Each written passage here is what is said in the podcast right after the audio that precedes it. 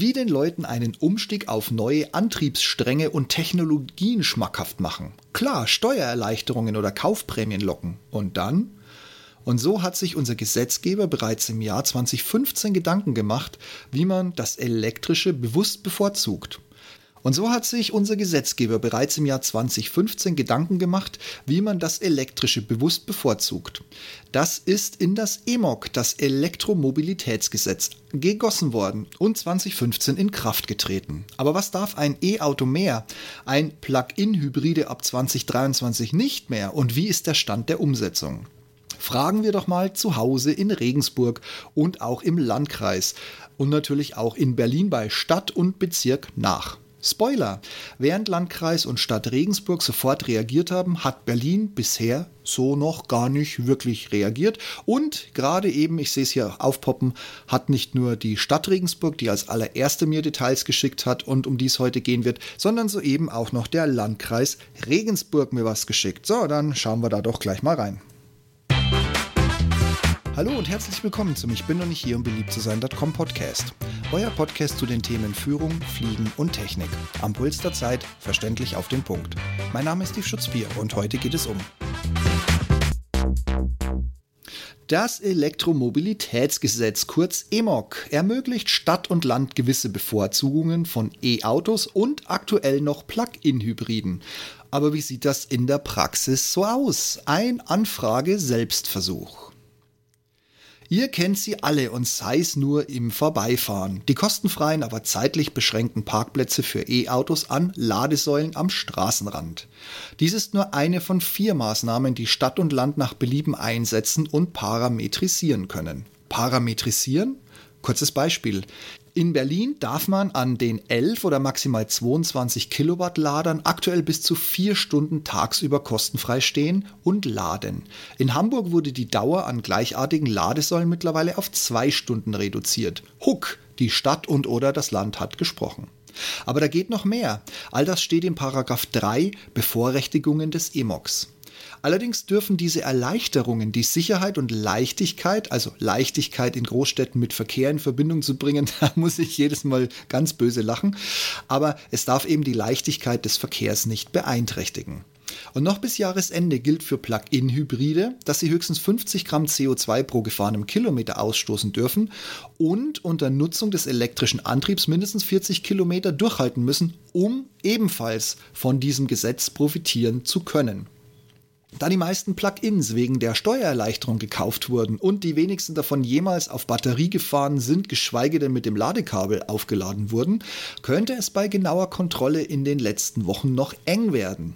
Aber ab 1.1.23 sind alle Vorzüge für diese Fahrzeuge sowieso weg. Nun zu den gesetzlichen Bevorrechtigungen. Ab 2023 nur noch für reine, also 100%ige E-Autos. Parken auf öffentlichen Straßen und Wegen. Hierbei kann auch auf eine eventuelle Parkraumbewirtschaftung ausgesetzt oder zeitlich limitiert aufgehoben werden. Nutzung von für besondere Zwecke bestimmten öffentlichen Straßen oder Wegen oder Teile davon, zum Beispiel Busspuren oder reine Anwohnerstraßen. Zulassen von Ausnahmen von Zufahrtsbeschränkungen oder Durchfahrtsverboten, also zum Beispiel kann man dann einen Innenstadtkern für E-Mobile freigeben. Im Hinblick auf das Erheben von Gebühren für das Parken auf öffentlichen Straßen und Wegen. Diese können in Teilen oder gesamt entfallen. Das ist jetzt mal eine kurze Zusammenfassung in meinen eigenen Worten. Das EMOG findet ihr jederzeit problemlos über eine Google-Suche, dann könnt ihr das nachlesen, wie gesagt, Paragraph 3. Logischerweise, damit das funktioniert, müssen die Fahrzeuge ein E-Kennzeichen tragen und stadt-landseitig müssen die betroffenen Abschnitte mit entsprechender offizieller Beschilderung versehen werden. Spannend finde ich, wie diese Regelung ab 23 für bestehende Hybride umgesetzt wird. Aus meiner Sicht ganz einfach. Wenn hinten eine Auspuffanlage am Auto ersichtlich ist, ist es nun mal kein reines E-Auto. Andererseits kann man nicht für jedem E-Kennzeichen auf die Knie gehen, da moderne Autos größtenteils den Auspuff in Teilen versteckt hinter oder abgekrümmt hinter der Stoßstange haben. Das wird also noch spannend. Ich bin gespannt, wie viele Hybride in Berlin kostenpflichtig von Ladestationen abgeschleppt werden, da sie nach Rechtslage dort nicht mehr kostenfrei beparken dürfen. Aber nun zur Praxis des EMOG. Ich habe hier meine Geburtsstadt Viele Grüße und herzlichen Dank nach Regensburg.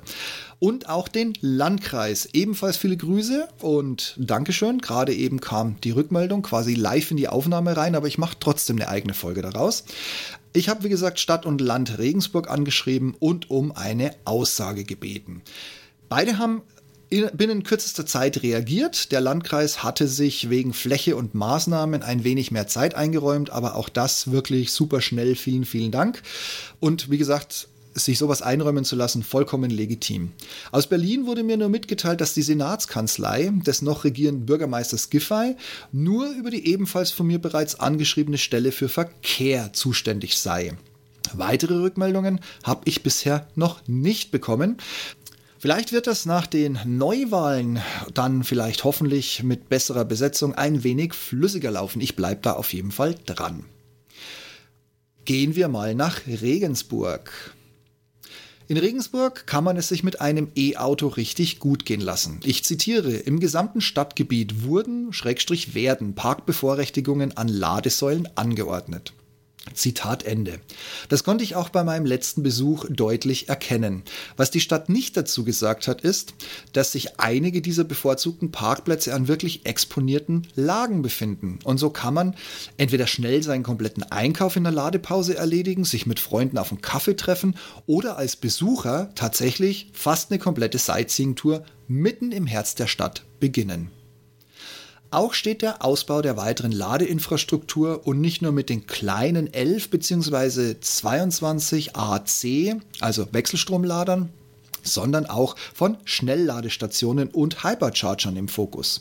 Seit 2015 wurde über die städtische Tochter Rewag, ich zitiere, seit 2015 in Regensburg und der Region über 350 Ladepunkte im öffentlichen und halböffentlichen Raum errichtet, darunter auch mehrere Schnellladestationen und sogenannte Hypercharger. Zitat Ende. Dazu gibt es Planungen für weitere Ladepunkte in den kommenden Jahren. Auch hier ein kurzes Zitat. Pro Jahr sind rund 30 bis 40 Ladepunkte geplant. Der Fokus liegt dabei vorrangig auf stark frequentierten Plätzen. Zitat Ende. Das freut mich mit meinen äh, Plänen bzw. Lieferschwierigkeiten oder was auch immer zum Stichwort E-Auto natürlich sehr zu hören, dass die Domstadt hier den Fokus auf Ladeinfrastruktur und vor allen Dingen öffentliche Ladepunkte legt. Somit steht der E-Mobilität in Regensburg bereits eine gut ausgebaute Infrastruktur zur Verfügung, die natürlich in den nächsten Jahren auch kontinuierlich erweitert wird, wenn die Zahlen von E-Autos entsprechend zunehmen. Ich werde deshalb meinen nächsten Besuch ist schon mehr oder weniger in Planung, nutzen und bei einem ausführlichen Bummel durch die Innenstadt ein paar der Ladeplätze näher ansehen. Schade finde ich nur, dass weitere Maßnahmen wie die Nutzung von Busspuren gerade im Feierabendverkehr nicht freigegeben werden. Allerdings, und das muss ich selbstkritisch dazu sagen, ist in der Domstadt der Platz durch allerlei Sehenswürdigkeiten und der Donau sehr beschränkt. Somit würde diese Maßnahme die Nutzer von öffentlichen Verkehrsmitteln zur besten Heimreisezeit sicherlich nicht erfreuen, wenn dann plötzlich die Busspuren auch noch durch E-Autos zugestopft werden. Ich sage nochmal vielen Dank an meine Geburtsstadt, Grüße nach Regensburg und vielen Dank für die umfassende und schnelle Antwort. Ursprünglich habe ich geschrieben, sobald der Landkreis oder die Stadt Berlin oder der Bezirk sich hier geäußert hat, werde ich euch auf dem Laufenden halten. Wie gesagt, der Landkreis hat geschrieben.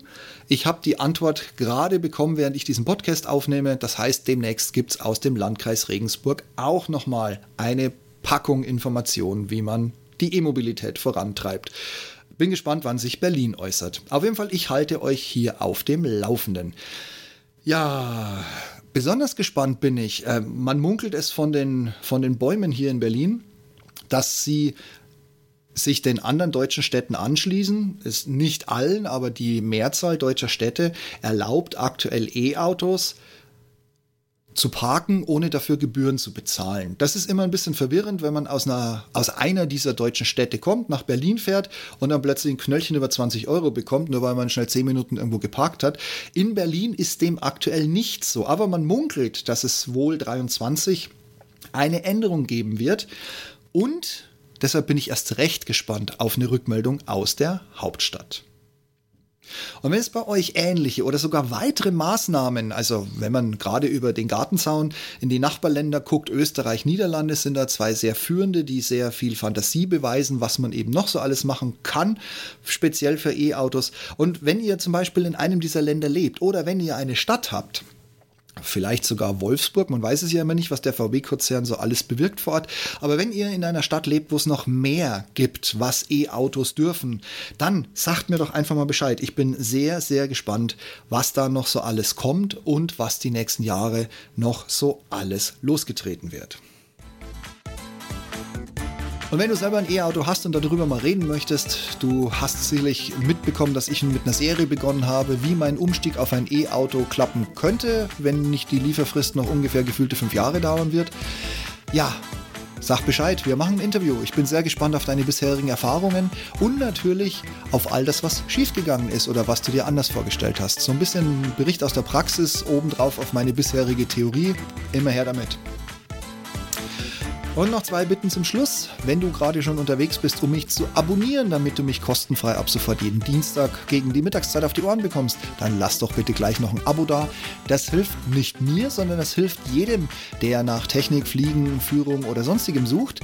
Zum Beispiel auch nach E-Auto-Themen, weil mein Podcast damit ein paar Stufen nach oben stolpert. Danke für die Unterstützung. Ja, und sonst, was soll ich sagen? Wünsche ich euch noch eine schöne Restwoche. Lasst es euch gut gehen. Auf bald und bis demnächst. Und es ist immer wieder schön, dass ihr bei mir reinhört. In diesem Sinne, bleibt gesund, passt auf euch auf. Bis bald.